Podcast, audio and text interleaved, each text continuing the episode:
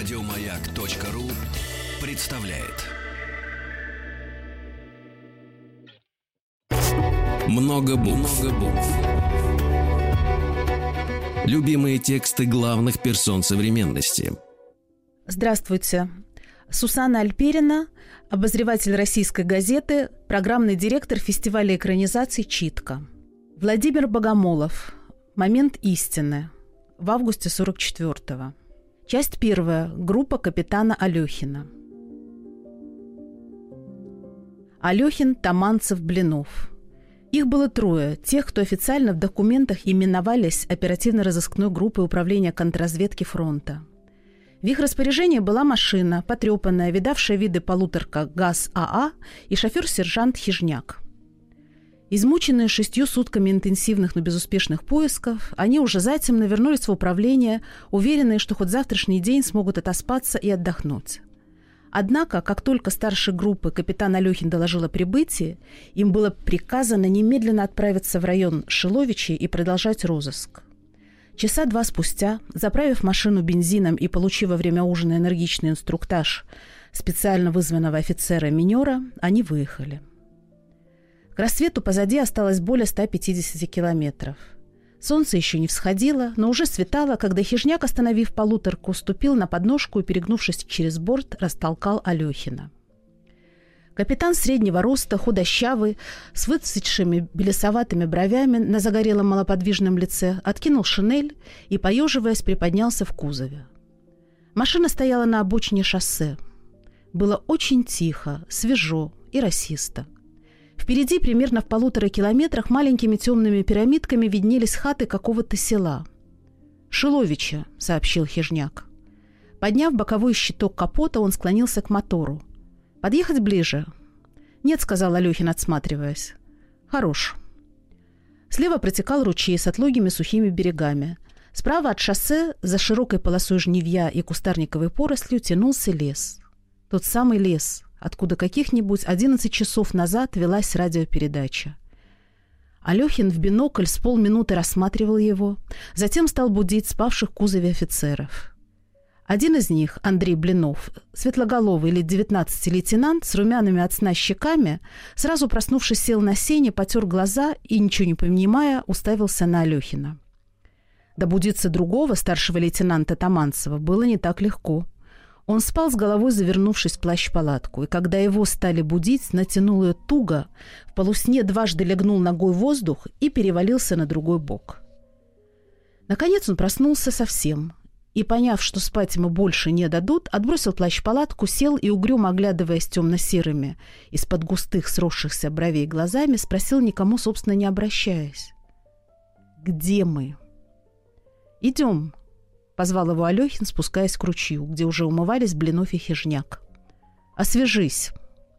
Таманцев взглянул на ручей, сплюнул далеко в сторону и вдруг, почти не притронувшись к краю борта, стремительно подбросив свое тело, выпрыгнул из машины. Он был, как и Блинов, высокого роста, однако шире в плечах, уже в бедрах, мускулистей и жилистей. Подтягиваясь и хмуро поглядывая вокруг, он сошел к ручью и, скинув гимнастерку, начал умываться. Вода была холодная и прозрачна, как в роднике. «Болотом пахнет», — сказал, однако, Таманцев. Заметьте, во всех реках вода отдает болото. Даже в Днепре. «Ты, понятно, меньше, чем на море не согласен», — вытирая лицо, усмехнулся Алехин. «Именно. Вам этого не понять», — с сожалением посмотрев на капитана, вздохнул Таманцев и, быстро, оборачиваясь начальственным боском, но весело вскричал. «Хижняк!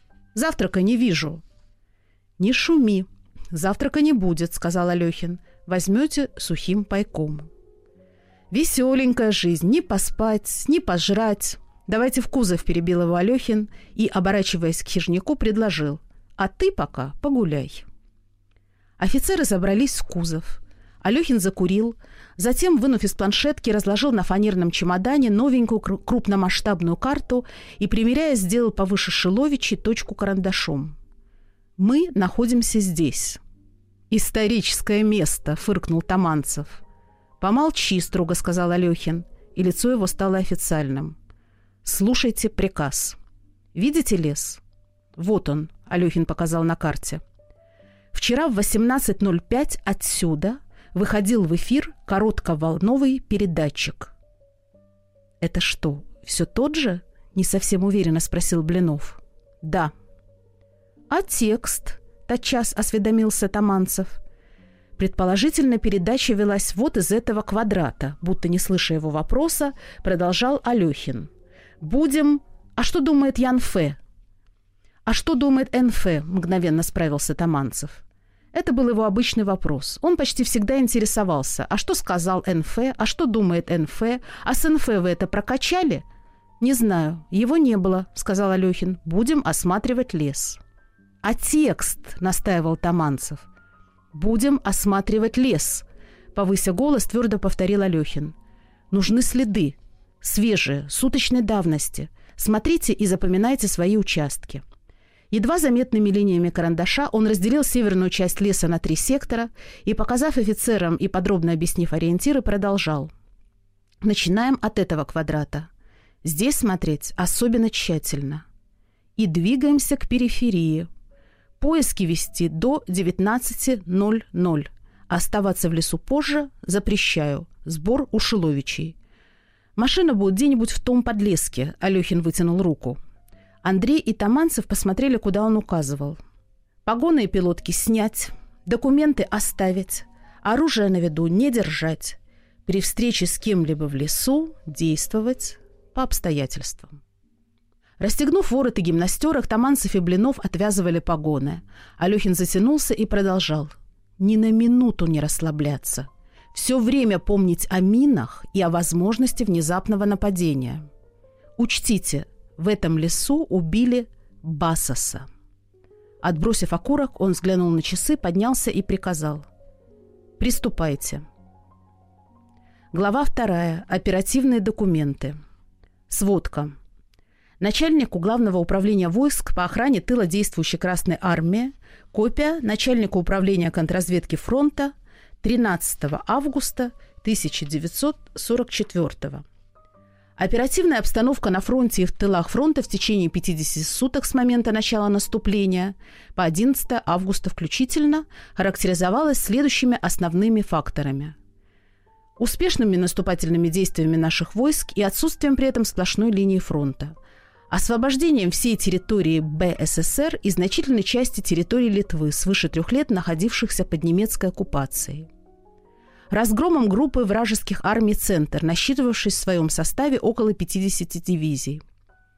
Засоренностью освобожденной территории многочисленной агентуры контрразведывательных и карательных органов противника, его пособниками, изменниками и предателями Родины, большинство из которых, избегая ответственности, перешли на нелегальное положение, объединяются в банды, скрываются в лесах и на хуторах наличием в тылах фронта сотен разрозненных остаточных групп солдат и офицеров противника, наличием на освобожденной территории различных подпольных националистических организаций и вооруженных формирований многочисленными проявлениями бандитизма – производимыми ставкой перегруппировкой и сосредоточением наших войск и стремлением противника разгадать замыслы советского командования, установить, где и какими силами будут нанесены последующие удары – Сопутствующие факторы – обилие лесистой местности, в том числе больших чащобных массивов, служащих хорошим укрытием для остаточных групп противника, различных бандформирований и лиц, уклоняющихся от мобилизации. Здесь и далее грифы, указывающие степень секретности документов, резолюции должностных лиц и служебные пометки – время отправления, кто передал, кто принял и другие, а также номера документов опускаются – в документах и в тексте романа изменены несколько фамилий, названия пяти небольших населенных пунктов и действительных наименований воинских частей и соединений. В основном документы в романе текстуально идентичны соответствующим подлинным документам. Сопутствующие факторы, продолжение. Большое количество оставленного на полях боев оружия, что дает возможность враждебным элементам без труда вооружаться – слабость, неукомплектованность восстановленных местных органов советской власти и учреждений, особенно в низовых звеньях. Значительная протяженность фронтовых коммуникаций и большое количество объектов, требующих надежной охраны. Выраженный некомплект личного состава в войсках фронта, что затрудняет получение поддержек от частей и соединений при поведении операций по очистке войсковых тылов. Остаточные группы немцев Разрозненные группы солдат и офицеров противника в первой половине июля стремились к одной общей цели – скрытно или с боями продвигаясь на запад, пройти сквозь боевые порядки наших войск и соединиться со своими частями – Однако 15-20 июля немецким командованием неоднократно шифрованными радиограммами передавался приказ всем остаточным группам, имеющим рации и шифры, не форсировать переход линии фронта, а наоборот, оставаясь в наших оперативных тылах, собирать и передавать шифрам по радио сведения разведывательного характера и прежде всего о дислокации, численности и передвижении частей Красной Армии. Для этого предложено, в частности, используя естественные укрытия, вести наблюдение за нашими фронтовыми, железнодорожными и шоссейно-грунтовыми коммуникациями, фиксировать грузопоток, а также захватывать одиночных советских военнослужащих, в первую очередь командиров, с целью допроса и последующего уничтожения. Подпольные националистические организации и формирования – Первое. По имеющимся у нас данным, в тылах фронта действуют следующие подпольные организации польско-эмигрантского правительства в Лондоне. Народовые силы Збройни, армия Краева, созданная в последние недели «Неподлеглость», и на территории Литовской ССР в районе города Вильнюс делегатура Жонду. Примечание. Армия Краева, АК, подпольная вооруженная организация польского эмигрантского правительства в Лондоне – действовавшая на территории Польши, Южной Литвы и западных областей Украины и Белоруссии. В 1944-1945 годах, выполняя указания Лондонского центра, многие отряды армии Краевой проводили подрывную деятельность в тылах советских войск, убивали бойцов и офицеров Красной армии, а также советских работников, занимались шпионажем, совершали диверсии и грабили мирное население. Нередко аковцы были обмундированы форму военнослужащих Красной Армии. Ядро перечисленных нелегальных формирований составляют польские офицеры и подофицеры запаса, помещащие буржуазные элементы и частично интеллигенция. Руководство всеми организациями осуществляется из Лондона генералом Соснковским через своих представителей в Польше, генерала Бур, графа Тадеуша Комаровского, полковников Джегожа, Пельчинского и Ниль Фильдорфа. Как установлено лондонским центром польскому подполью, дана директива о проведении активной подрывной деятельности в тылах Красной Армии, для чего приказано сохранить на нелегальном положении большую часть отрядов, оружия и все приемы передаточной радиостанции. Полковником Вильдорфом, посетившим в июне сего года Веленский и Новогрудский округа, даны на местах конкретные распоряжения с приходом Красной Армии а. Саботировать мероприятия военных и гражданских властей – Б. Совершать диверсии на фронтовых коммуникациях и террористические акты в отношении советских военнослужащих, местных руководителей и актива. В. Собирать и передавать шифрам генералу Бур, Кемеровскому, непосредственно в Лондон, сведения разведывательного характера о Красной армии и обстановке в ее тылах. В перехваченной 28 июля сего года и дешифрованной радиограмме Лондонского центра всем подпольным организациям предлагается не признавать образованный в Люблине Польский комитет национального освобождения и саботировать его мероприятия, в частности мобилизацию войска польское. Там же обращается внимание на необходимость активного ведения военной разведки в тылах действующих советских армий, для чего приказывается установить постоянное наблюдение за всеми железнодорожными узлами – Наибольшую террористическую диверсионную активность проявляют отряды «Волка», район Рудницкой пущи, «Крыся», район города Вильнюса, и «Рагнера», около 300 человек в районе города Лида. Второе. На освобожденной территории Литовской ССР действуют скрывающиеся в лесах и населенных пунктах вооруженные националистические бандгруппы, так называемые ЛЛА, именующие себя литовскими партизанами. Основу этих подпольных формирований составляют белоповязочники и другие активные немецкие пособники, офицеры и младшие командиры бывшей литовской армии, помещичьи кулацкий и прочий вражеский элемент. Координируются действия указанных отрядов Комитетом Литовского национального фронта, созданным по инициативе германского командования и его разведывательных органов. Согласно показаниям арестованных участников ЛЛА, кроме осуществления жестокого террора в отношении советских военнослужащих и представителей местной власти, литовское подполье имеет задание вести оперативную разведку в тылах и на коммуникациях Красной Армии и незамедлительно передавать добытые сведения, для чего многие бандгруппы снабжены коротковолновыми радиостанциями, шифрами и немецкими дешифровальными блокнотами. Согласно показаниям арестованных участников ЛЛА, кроме осуществления жестокого террора в отношении советских военнослужащих и представителей местной власти, литовское подполье имеет задание вести оперативную разведку в тылах и на коммуникациях Красной Армии и незамедлительно передавать добытые сведения, для чего многие бандгруппы снабжены коротковолновыми радиостанциями, шифрами и немецкими дешифровальными блокнотами. Наиболее характерные враждебные проявления последнего периода с 1 по 10 августа включительно в Вильнюсе и его окрестностях преимущественно в ночное время. Убито и пропало без вести 11 военнослужащих Красной Армии, в том числе 7 офицеров. Там же убит майор войска польского, прибывший в краткосрочный отпуск для встречи с родными. 2 августа взорвана и сожжена водокачка на станции Бастуны. 2 августа в 4 часа в деревне Калитанцы неизвестными зверски уничтожена семья бывшего партизана, находившегося ныне в рядах Красной Армии, Макаревича В.И. Жена, дочь и племянница. 1940 года рождения. 3 августа в районе Жермуны, в 20 километрах севернее города Лида, бандгруппой власовцев обстреляна автомашина, убито 5 красноармейцев, тяжело ранены полковник и майор – в ночь на 5 августа в трех местах взорвано полотно железной дороги между станциями Неван и Новоельня. 5 августа 1944 года в селе Турчела, 30 километров южнее Вильнюса, брошенной в окно гранатой убит коммунист, депутат сельского совета.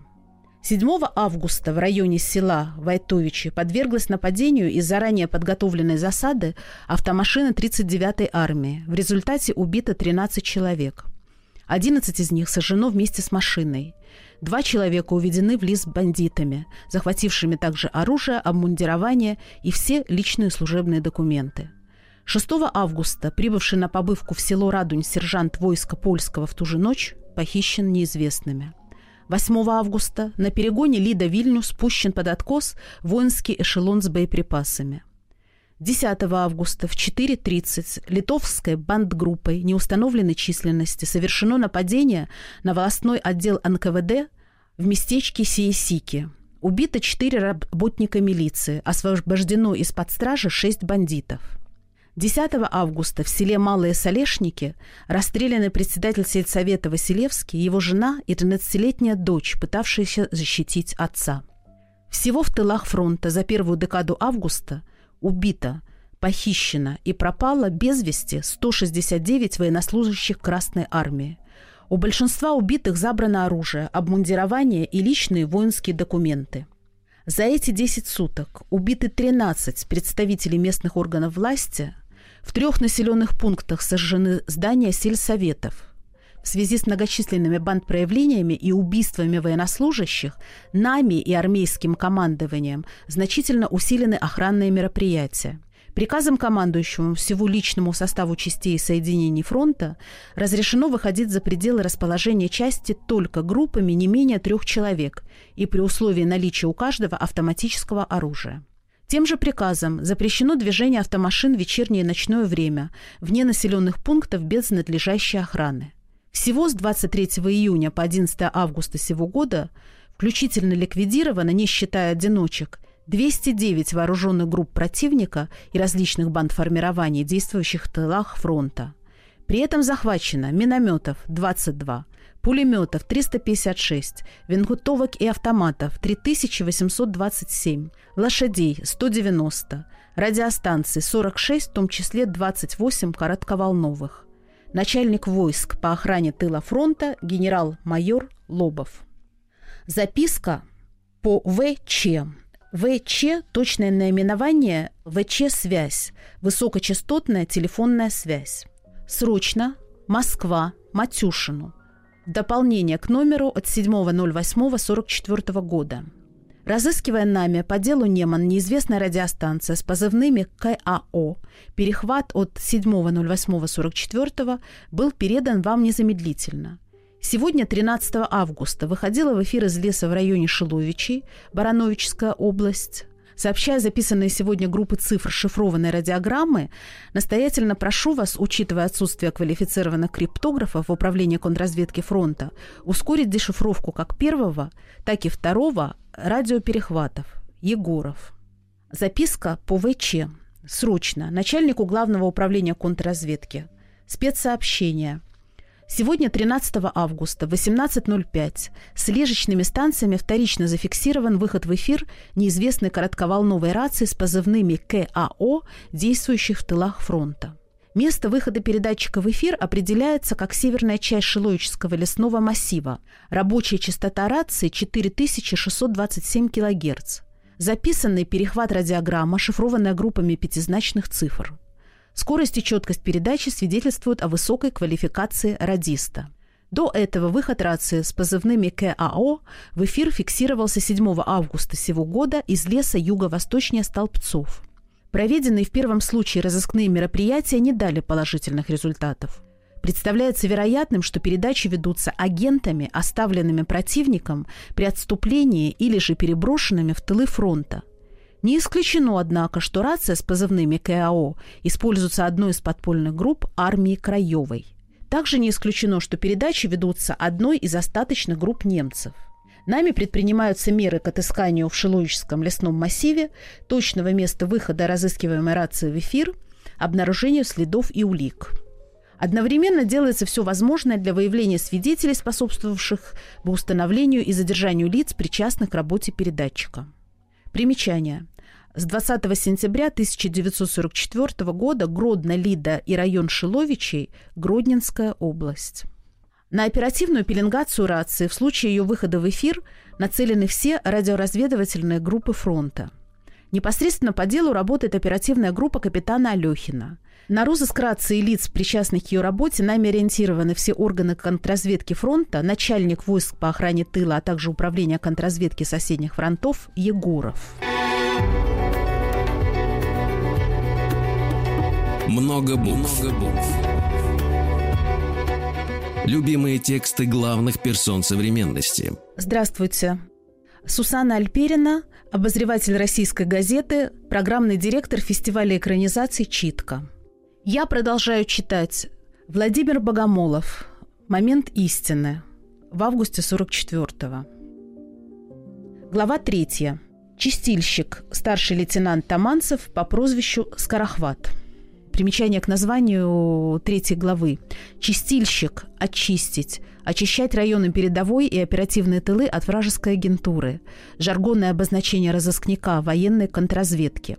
Здесь и далее преимущественно специфичный узкопрофессиональный жаргон разыскников военной контрразведки. С утра у меня было жуткое, прямо-таки похоронное настроение. В этом лесу убили Лёшку Басоса, моего самого близкого друга – и, наверное, лучшего парня на земле. И хотя погиб он недели три назад, я весь день невольно думал о нем.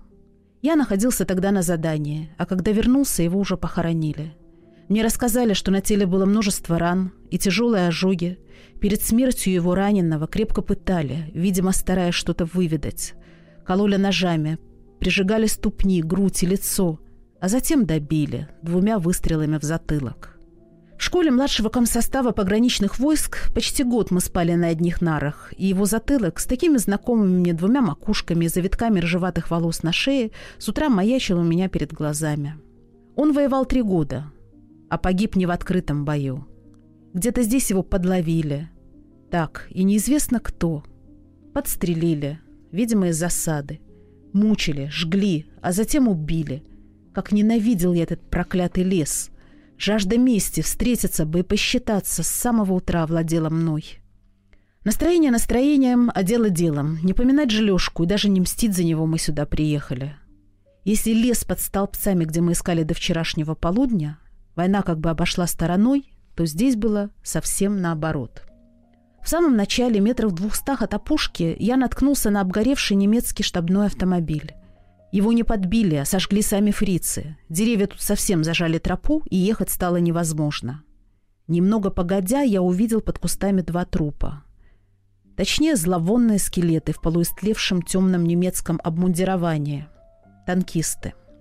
А дальше на заросших тропинках этого глухого чащобного леса мне то и дело попадались поржавевшие винтовки автоматы с вытянутыми затворами, испятнанные кровью грязно-рыжие бинты и вата, брошенные ящики и пачки с патронами, пустые консервные банки, обрывки бумаг, фрицевские походные ранцы с рыжеватым верхом из телячьих шкур и солдатские каски. Уже после полудня в самой чащобе я обнаружил два могильных холмика месячной примерно давности, успевшие осесть – с наспех сколоченными березовыми крестами и надписями, выжженными готическими буквами на светлых поперечинах. Карл фон Тилен, майор, 1916-1944. Отто Мадер, обер-лейтенант, 1905-1944. Свои кладбища при отступлении они чаще всего перепахивали, уничтожали, опасаясь надругательств. А тут, в укромном месте, пометили все чин-чином очевидно, рассчитывая еще вернуться. Шутники, нечего сказать. Там же за кулисами валялись санитарные носилки. Как я и думал, эти фринцы только кончили здесь, их несли раненых десятки, а может сотни километров. Не пристрелили, как случалось, и не бросили. Это мне понравилось.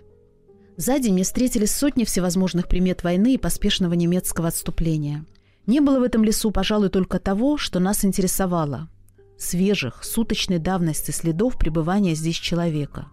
Что же касается мин, то не так страшен черт, как его малюют. За весь день я наткнулся на одну немецкую противопехотную. Я заметил блеснувшую в траве тоненькую стальную проволоку, натянутую поперек тропы сантиметров 15 от земли. Стоило мне ее задеть, и мои кишки и другие остатки повисли бы на деревьях или еще где-нибудь. За три года войны бывало всякое но самому разряжать мины приходилось считанные разы. И на эту я не счел нужным тратить время. Обозначив ее с двух сторон палками, я двинулся дальше.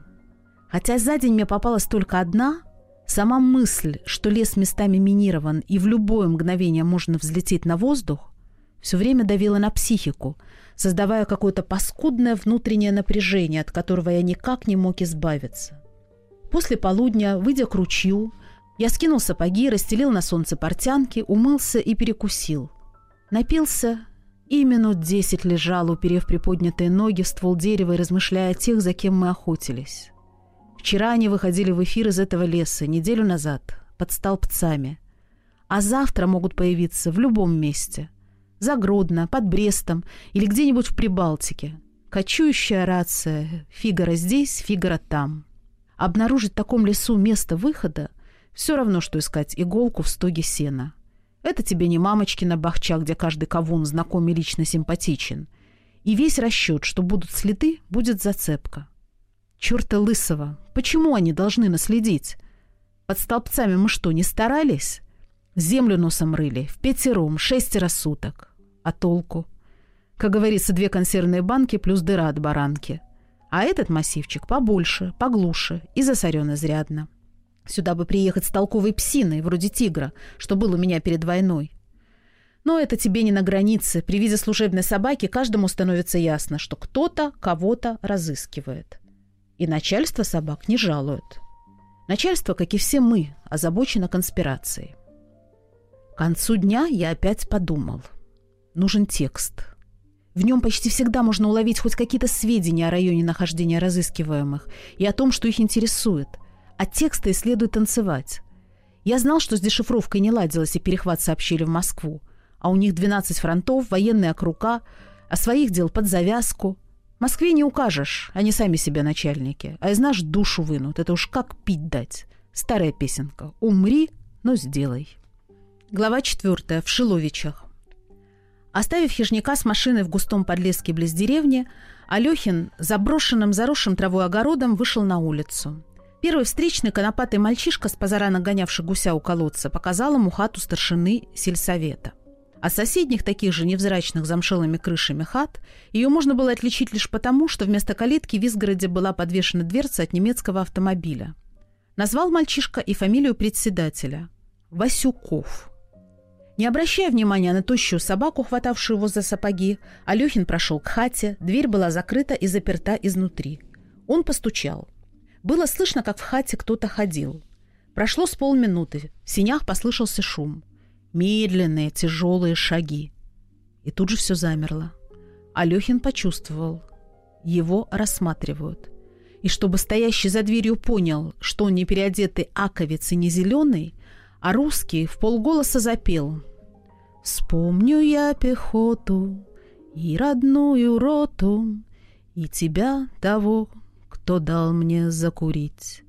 Наконец дверь отворилась. Перед Алехиным, глядя пристально и настороженно, опираясь на костыли и болезненно морщи, стоял невысокий лет 35 мужчина с бледным худым лицом, покрытым рыжеватой щетиной, в польском защитном френче и поношенных шароварах.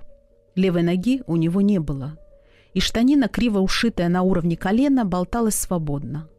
В правой полусогнутой руке он держал наган.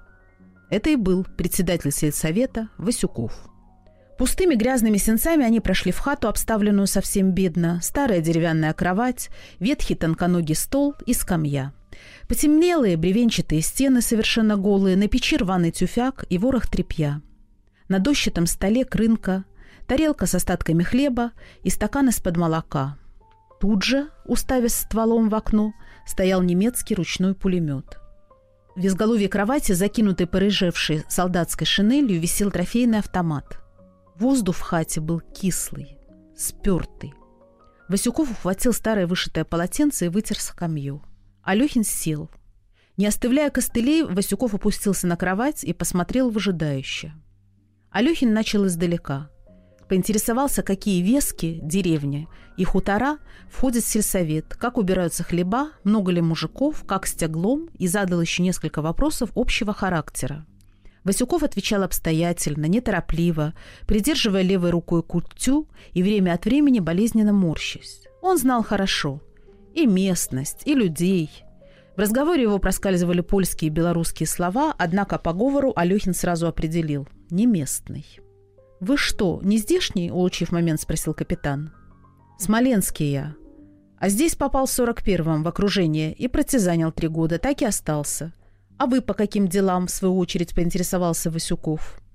Алехин поднялся, достал командировочное предписание и, развернув его, предъявил. «Для выполнения задания командования», – медленно прочел председатель. «Ясен вопрос», – осмотрев печать немного погодя, сказал он, возвращая документ, и ничуть, однако, не представляя – Какое задание может выполнять этот пехотный капитан с полевыми погонами на выгоревшей гимнастерке в Шиловичах, более чем в ста километрах от передовой? И Алехин, наблюдавший за выражением лица Васюкова, понял это. Он оглянулся на перегородку и, услышав от Васюкова «там нет никого», посмотрел инвалиду, председателю в глаза и тихим голосом доверительно сообщил. «Я по части постоя расквартирования. Возможно, и у вас будут стоять. Не сейчас, а ближе к зиме, месяца через полтора-два, не раньше. Только об этом пока никому. «Ну что вы, понимающий, сказал Васюков, явно польщенным доверием. «Разве же я без понятия? И много поставят?» «Да, думаю, в Шиловичах примерно роту. Это уж как командование решит. Мое дело познакомиться с обстановкой, посмотреть местность и доложить. «Роту это можно, но больше не разместить», — сказал Васюков озабоченно. «Вы так и доложите. Больше роты нельзя. Ведь их обиходить надо. Я сам три года служил командиром отделения был. Понимаю. Солдату в бою достается, а уж на постое условия нужны. А где их взять?» — вздохнул он. «С водой как у вас?» «Вода? Что, ее на всех хватит?» «И дров в достатке. А вот жильем кепско». Полы-то все больше земляные, холодные. «А дрова где берете?» – спросил Алюхин, стараясь направить разговор в нужное русло. «Там вот, за шоссе», – Васюков кивнул влево, в сторону печки. «Так у вас же лес рядом», – удивился Алехин, указывая в противоположном направлении. Его интересовал прежде всего этот лес и то, что с ним было связано.